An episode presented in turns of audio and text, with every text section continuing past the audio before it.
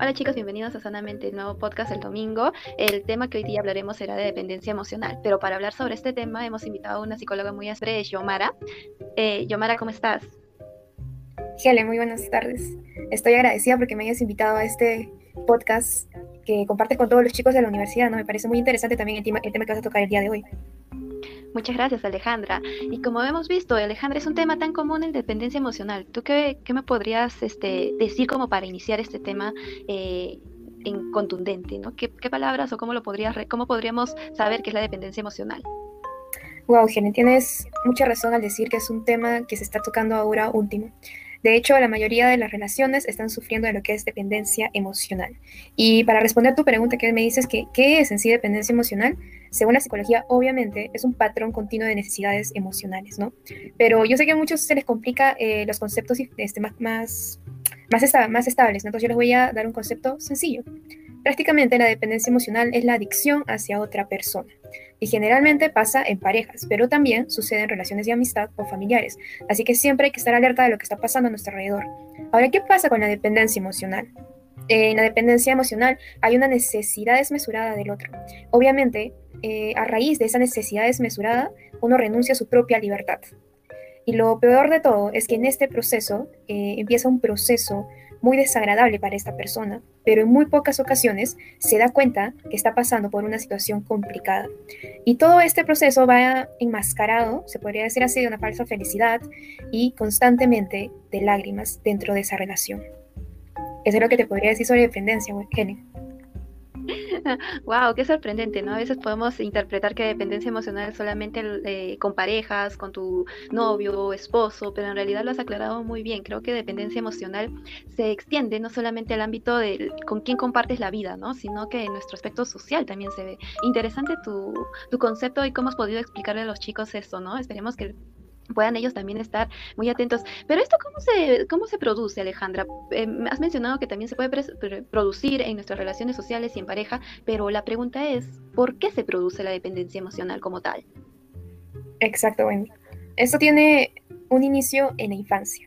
Según Schaefer, nos dice que las personas suelen, suelen convertirse en sí en dependientes emocionales porque tienen relaciones disfuncionales eh, con sus padres desde que son muy pequeños, porque quizás muchas veces sufrieron un, abandono por parte de, familiares muy cercanos e importante para ellos, ¿no? Y muchas veces esos casos se da porque también los padres consumieron sustancias y es por ese motivo que generaron conductas que dañaron la infancia de las personas que presentan una dependencia emocional. Ahora, mencionando a, otro autor en sí, que es Bowley, que nos dice que hay estilos de apego. Y estos apegos deben ser bien, bien cuidados ¿no? al momento de la infancia. Es necesario desarrollar un apego adecuado, en, adecuado perdón, en la niñez. Muchas veces simplemente criticamos a la persona que está pasando este momento, pero nosotros tenemos que darnos cuenta que la base de todo es la familia. Y si no hay un adecuado apego en la niñez, pues simplemente un niño este, se forma con un vacío dentro de sí y cuando va a crecer simplemente va a desarrollar todo lo que contuvo en su niñez en adultez. Es por eso que en muchas ocasiones los niños que no presentan un adecuado trato con su mamá o con su papá, en adultez ya presentan diferentes síntomas, ¿no? Como son las relaciones de dependencia, depresión, ansiedad y muchas veces un gran miedo a la soledad, que eso es consecuencia de, del abandono que se dio en la niñez, en cierto sentido, ¿no? Wow, entonces esto no solamente se trata de que las personas adultas eh, sufran de esta dependencia emocional, sino que esto viene desde nuestra niñez. Mucho depende cómo es la interacción con nuestros padres o las relaciones también que hayamos podido tener a una edad previa, no a una edad eh, prematura, perdón. Eh, con ellos esto en general, con lo que tú mencionas, es lo que determina si sufrimos o no sufrimos de dependencia emocional. Exacto. Pero, ¿sabes, Helen? Ya no podemos culpar lo que pasó cuando éramos niños. Lamentablemente todos pasamos consecuencias difíciles desde que somos pequeños, pero ya no podemos vivir culpando al otro por las consecuencias que nosotros estamos viviendo, porque hay una edad donde nosotros decidimos autoeducarnos. Entonces, no tomes como excusa ese pasado que tuviste tu niñez, sino desde ahora empieza a cambiar esa situación y empieza a sanar, para que esta dependencia emocional se vuelva más que todo en amor propio. Entonces, no siempre hay que tomar excusa a eso, Jenny, pero sí hay que tener bien y claro que es necesario cuidar esa etapa de la niñez. Ah, muy bien, interesante lo último que has mencionado, ¿no? Si se hubiera podido interpretar como lo que has mencionado, que podríamos haber echado la culpa a nuestra niñez de sufrir dependencia, pero en realidad muy, muy bien que lo hayas aclarado, ¿no? Que los oyentes también sepan de que nosotros, a pesar de que nuestras relaciones de niños no puedan haber sido lo que uno haya querido, pero eso no significa que vaya a determinar nuestro futuro o nuestras siguientes relaciones. Es muy buen punto lo que tú has mencionado, ¿no? Educarnos, modificarnos, cambiarnos y adaptarnos a nuevas, nuevas situaciones. Bien, bien, Yomara. ¿Y cuáles son estas causas que se presentan en la dependencia emocional? Exacto, y a raíz de, la dependencia emocional surgen diferentes cosas, ¿verdad?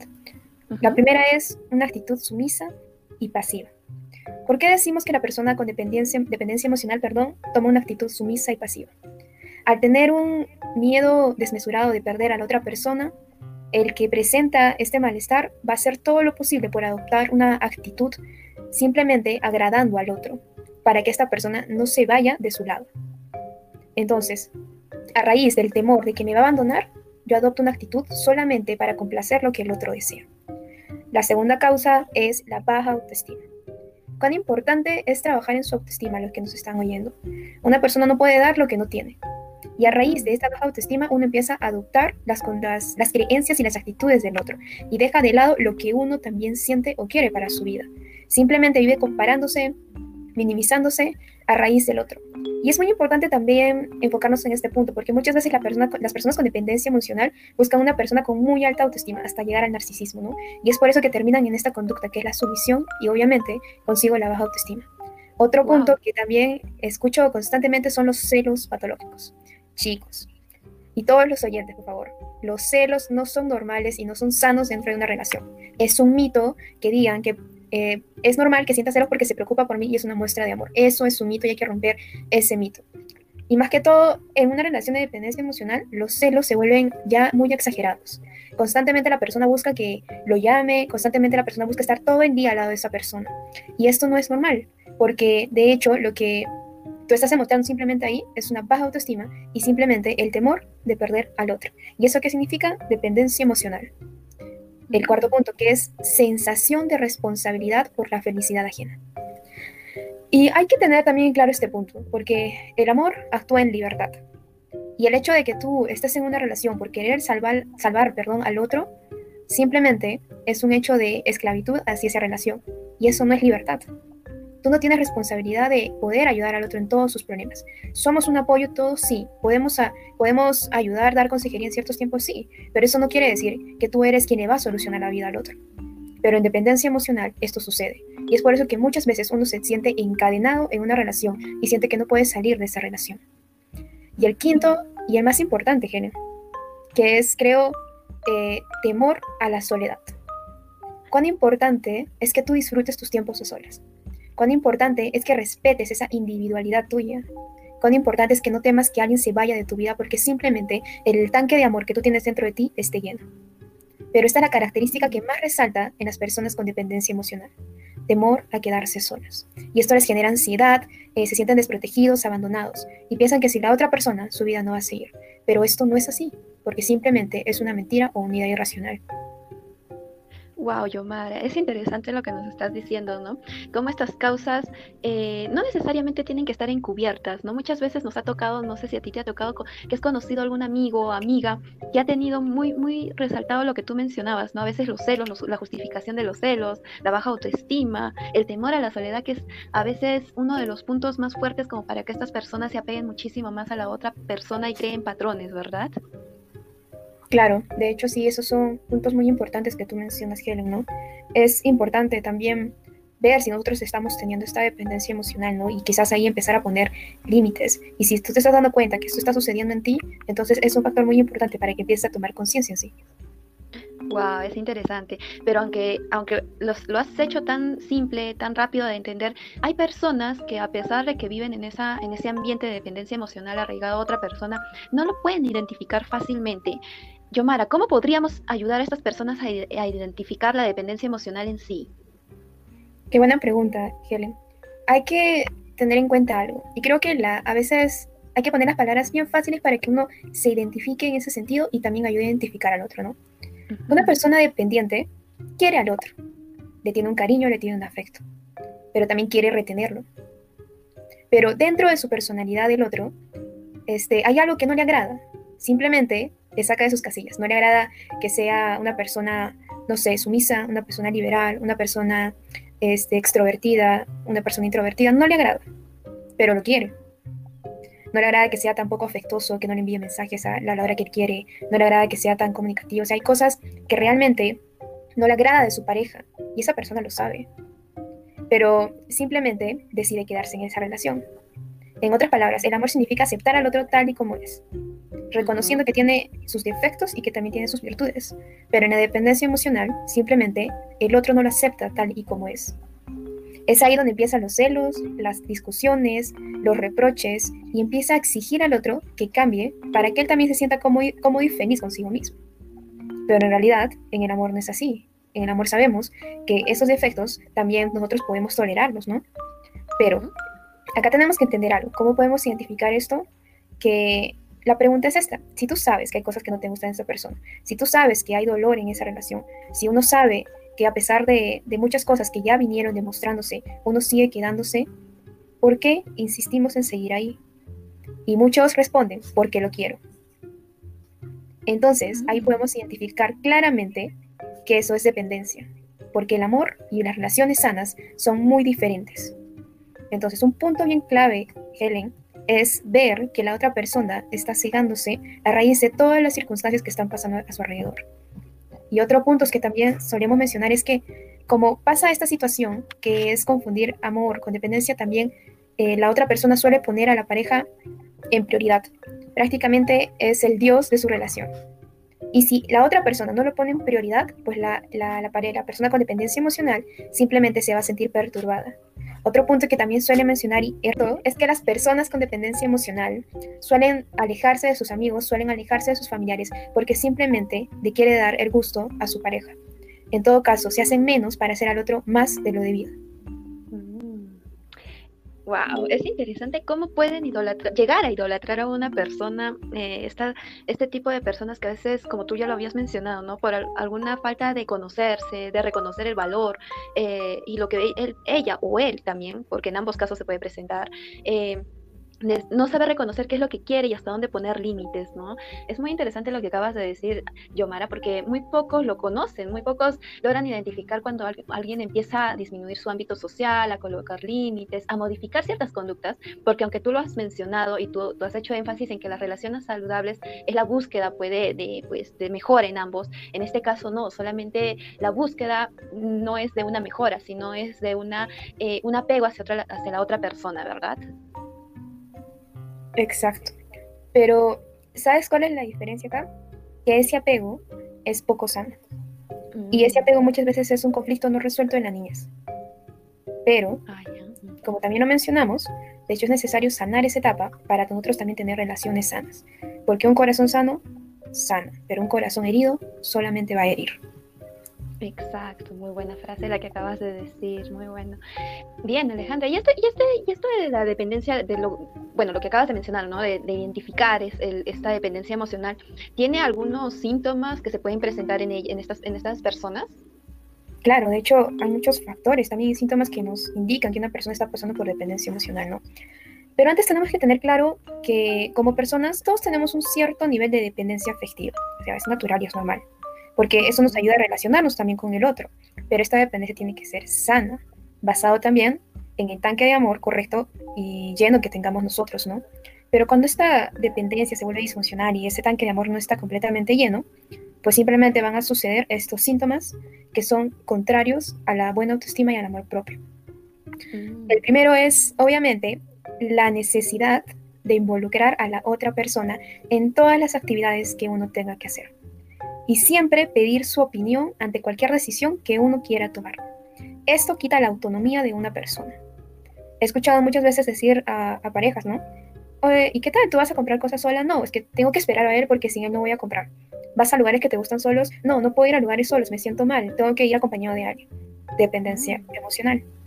Ahora, uno siempre tiene criterio de decisión y opinión propia. Pedimos consejos, sí, pero también somos quienes decidimos adoptar consejos buenos y consejos incorrectos para nuestra vida. Pero cuando tu decisión se basa en lo que la otra persona te dice al 100% y tú no tienes ese criterio para decidir si es lo que realmente deseas optar como una opinión o no, como un consejo o no, pues ahí simplemente te estás dando cuenta que estás haciendo todo lo que la otra persona desea y no estás poniendo también en prioridad lo que tú deseas y tus decisiones. Entonces, ese es un síntoma claro de la dependencia emocional. El segundo, que es que nuestra felicidad se centra en nuestra pareja. Una persona con dependencia emocional no va a querer terminar la relación porque tiene la idea de que cuando termine esa relación su mundo se le va a venir abajo. Su vida no va a seguir igual. Y si por A o B sucede esto, esa persona muchas veces va a caer en depresión y va a tener la necesidad desmesurada de querer retomar la relación a pesar de todas las banderitas rojas, como se dice, ¿no? De que ha habido en tal relación, quizás ha habido insultos, quizás ha habido maltrato, quizás ha habido este, sumisión, baja autoestima, pero esa persona sigue empecinada en continuar esa relación porque cree que la otra le da la felicidad. Y acá uno tiene que darse cuenta, ¿no? De que nadie más va a llenar tu felicidad, nadie más va a llenar ese tanque de amor que tú tienes, nadie es capaz de cubrir esa necesidad si tú mismo no empiezas a trabajar en ella la otra persona no te va a hacer feliz porque la otra persona también es un ser humano igual que tú, que se equivoca y tiene errores. Pero cuando tú eres plena, cuando tú eres pleno, cuando tú simplemente te decides llenar todos los días de amor propio y decides ser feliz, porque la, felicidad es una decisión propia, al igual que el amor es una decisión, pues cualquier persona que venga y se vaya, no, no, tú no vas a sentir el temor de sentirte solo, porque tú simplemente ya estás lleno. Entonces, este es otro síntoma que también se experimenta en la dependencia emocional. Otro, que está relacionado con lo que acabo de mencionar, ¿no? que es tener un miedo constante a perder a esa persona. Y esto muchas veces sucede por el temor a la soledad. He escuchado a muchas personas decir, me, no me gusta estar sola y cada vez que estoy sola tiendo a llamar a mis amigos, tiendo a llamar a alguien, tengo que salir a un lugar, no puedo estar en mi casa sola. No puedo estar una tarde tranquila sin hacer nada porque me desespero, me da, me da, no sé, como algo, una preocupación y tengo que buscar la compañía de alguien. Y como dijimos, la dependencia emocional no solo se da en pareja, sino también en tus amigos, con las personas que te juntas. Entonces es muy importante que tú aprendas a sentirte bien contigo mismo, a respetar tus momentos de soledad, ya que tú también en esos momentos de soledad puedas conocerte. Porque la soledad no significa que estás sin nadie alrededor tuyo. Ese tiempo de soledad es un tiempo contigo misma, donde tú aprendes a conocer qué es lo que te gusta, qué es lo que no te gusta, qué es lo que tú piensas, qué es lo que no piensas, ¿no?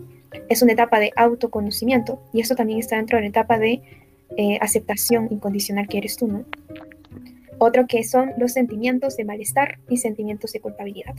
A raíz de que no tenemos una buena autoestima en las relaciones de dependencia emocional, simplemente tú te vas a echar la culpa de todo lo que pasa en esa relación, porque piensas que la otra persona es perfecta, porque la pusiste en un altar. Entonces la que lleva la carga de esa relación eres tú. Y junto con eso, trae consigo baja autoestima. Otro punto es la manipulación la otra persona puede haber, se puede haber equivocado, pero simplemente con una manipulación de esa persona, uno ya adopta una conducta distinta. Y eso también es un tipo de agresión, y hay que darnos cuenta, ¿no? Porque eso también es agresión psicológica. Y el amor, obviamente, no manipula. Y lo último, es que en esa relación donde se encuentran las personas con dependencia emocional, las emociones son una montaña rusa. Porque puedes estar riendo, llorando todo el día, y eso es constantemente. No hay algo equilibrado, y tus emociones deben ser estables. Y una relación sana no va a estar, eh, como se dice, ¿no? no va a tener esta base de que tus emociones simplemente se vean en esta montaña rusa. Así que dentro de todos estos síntomas, resalto yo creo que son los más importantes, ¿no? En definitiva, sí, Alejandra, hemos visto muchas veces este, a personas que tienden, tienden a tener esa situación o esas conductas de miedo, de culpabilidad, o al revés, no todo lo contrario, manipulan, eh, este, no solamente manipulan las personas, sino las situaciones, las palabras, el contexto, que hace que pues desarrollen otras características aparte de este, ¿no? Pero es muy bueno, pero estas personas que sufren de dependencia emocional como tal, eh, ¿cuentan o tienen alguna consecuencia durante este proceso posterior? Claro que sí, Helen. De hecho, muchas veces las consecuencias duelen, ¿verdad? Y eso, las consecuencias se originan a causa de nuestras decisiones. Pero si tú tuviste el valor de salir de una relación de dependencia emocional, o quizás estás dándote cuenta de que hay cosas que ya no deseas en tu vida, pues quizás vas a pasar también por ese tipo de consecuencias. Y una de ellas es que tu identidad y tu autoestima se ven afectadas.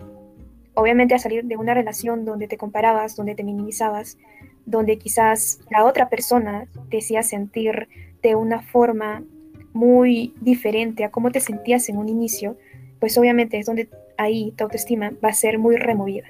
Y esa es una de las consecuencias que también pasan los que están dentro o fuera de esta relación o los que salieron de la relación en sí. Otra cosa es también que viene acompañado de depresión, porque al raíz de que se ve esa persona o de que tú estás viviendo esa relación en sí, eh, vas a tener ideas, ¿no? De que tengo miedo de que me deje y todos los días vas a vivir pensando en eso. Quizás en las noches también vas a tender a llorar por las discusiones, por las peleas que sucedan. Y constantemente quizás puedes dar paso a lo que es la depresión, ansiedad, por tener constantemente pensamientos de celos, ¿no? ¿Qué estar haciendo? ¿Con quién estar hablando? Si no me respondes porque ya está hablando con otra persona, si llega tarde porque no quiere salir conmigo, no, ya quiere terminar conmigo porque no me ama, no quiero que me deje sola, ¿qué puedo hacer para que no me deje sola? ¿Qué puedo hacer para que no me termine? Ansiedad. Te estás adelantando cosas que ni siquiera está pasando o de repente ni siquiera existe, pero tú estás viviendo constantemente en ansiedad. Otro que también es autosuficiencia emocional. Simplemente ya no tienes ese dominio por tus emociones. A raíz de que tú permites que otra persona tenga la puerta abierta a tus pensamientos, también va a poder manejar esas emociones y a raíz de tu conducta. Pero ¿sabes cuál es el punto importante acá? Que solo eres tú quien maneja esos pensamientos, Jenny, esas emociones. El hecho de que el otro pueda quizás generar una conducta no poco, poco asertiva en sí, no quiere decir que tú seas ahí la víctima, porque uno también permite. Entonces, si tú te estás dando cuenta que eso está sucediendo, hay que poner un límite. Hay que cuidar esas emociones, hay que cuidar esos pensamientos para que esta autosuficiencia emocional se restaure poco a poco. El otro punto es que generan inseguridad, demasiada inseguridad, porque esas relaciones muchas veces dañan, ¿no? Entonces hay que sanar, hay que pasar un proceso para que esa inseguridad se vea restaurada y para que uno también, junto con la autoestima que tengamos, nos volvamos un, poco más fuertes, ¿no? En ese aspecto y que nos volvamos más resilientes. Sensación de inferioridad también. La inferioridad va acompañada con lo que es el autoconcepto, cómo yo me veo a mí misma, ¿no? Si tú te comparas constantemente, pues diariamente te vas a sentir menos que los demás. Y a veces en estas relaciones suceden las constantes comparaciones. No permitas ya eso, ¿no? Pon un alto ahí, no permitas que estas consecuencias se agranden más. Y por último, dificultades en el entorno laboral, familiar y personal. Muchas veces estas emociones traspasan cosas. Tu familia también llega a tener problemas por lo que te está sucediendo, ya no vas bien en tu trabajo, y personal, obviamente, cada día te vas agotando. Entonces hay que tener eh, en claro cuáles son las consecuencias de una relación de dependencia emocional, Jenny. Mm. Entonces es eh, lo que acabas de decir es muy grave porque no solamente eh, es un aspecto que daña su entorno social, sino que deteriora su, su concepto, su autoestima, su forma de verse de una forma muy, muy intrínseca, ¿verdad? Exacto, Jenny. Porque ya nosotros damos pase a que la otra persona tome control de lo quienes somos. O sea, por el temor de que no se vaya, acatamos como una ley todo lo que esa persona nos dice. Y simplemente hacemos de lado quienes somos nosotros. Wow, es interesante cómo eh, la dependencia emocional, aunque parezca un simple, un, apego no saludable, como lo has referido ya hace un momento, eh, conlleve tantas consecuencias para las, para las personas quienes quien en algún momento lo han vivido o lo están viviendo en estos momentos, ¿no? Qué difícil es eh, poderse dar cuenta o, lograr que alguien que esté en este círculo vicioso, porque en realidad es un círculo, círculo vicioso, perdón, que siempre va a estar ahí, ¿no? Buscando los chantajes, la culpabilidad, eh, causar problemas de inseguridad, hemos, los, lo que mencionaste, ¿no? la montaña rusa de las emociones, siempre van a estar presentes en, este, en, estas, en estas personas que tengan esta dependencia emocional. ¿no? Bien, bien, Yomara, y en este proceso de dependencia emocional, ahora que reconocemos cuáles han sido sus síntomas, características, qué es la dependencia emocional básicamente, ¿qué les podrías recomendar a los oyentes para, para si en algún momento lo han vivido o conocen a alguien tal vez, o en este podcast ha podido reconocer ciertas características en su relación? que pues den a entender que están atravesando una dependencia emocional. ¿Qué recomendaciones podrías dar a nuestros oyentes, Yomara? Wow, Wendy. De hecho, antes de darle la recomendación, me gustaría leerles una frase que la otra vez lo vi en redes y me gustaría compartirles, ¿no? Y es esta. Sí, perfecto. Genial. Ningún alma va a sentirse libre y feliz cuando el cuerpo que habita decide renunciar al amor, el respeto, la confianza y la aceptación hacia sí mismo. Dentro de las recomendaciones es muy importante escucharte, ¿no? Tú quizás ya te diste cuenta de lo que está pasando, ya no te estás sintiendo cómoda. Y simplemente lo que te está haciendo es renunciar al amor propio, al respeto y la confianza de ti mismo o de ti mismo. Entonces, las primeras recomendaciones que te puedo hacer es que, número uno, reconozcas que estás pasando por un proceso o por una relación que tiene dependencia emocional. Cuando uno reconoce, empieza el cambio. Número dos es aceptar y dejar que te ayude. Permítete recibir consejos de tus amigos, de tus padres, porque muchas veces ellos se dan cuenta antes que tú, porque el enamoramiento simplemente te ciega, pero los demás no viven enamorados, entonces ellos te pueden brindar consejería.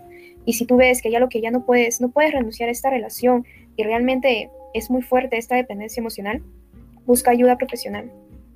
Los psicólogos estamos para eso, para ofrecerte un proceso en el cual te va a ayudar a ser libre de esta relación en sí, ¿no? Y para que tú también puedas recuperar esa confianza y esa autoestima que tú necesitas. También es necesario que distingas los síntomas de peligro en una relación.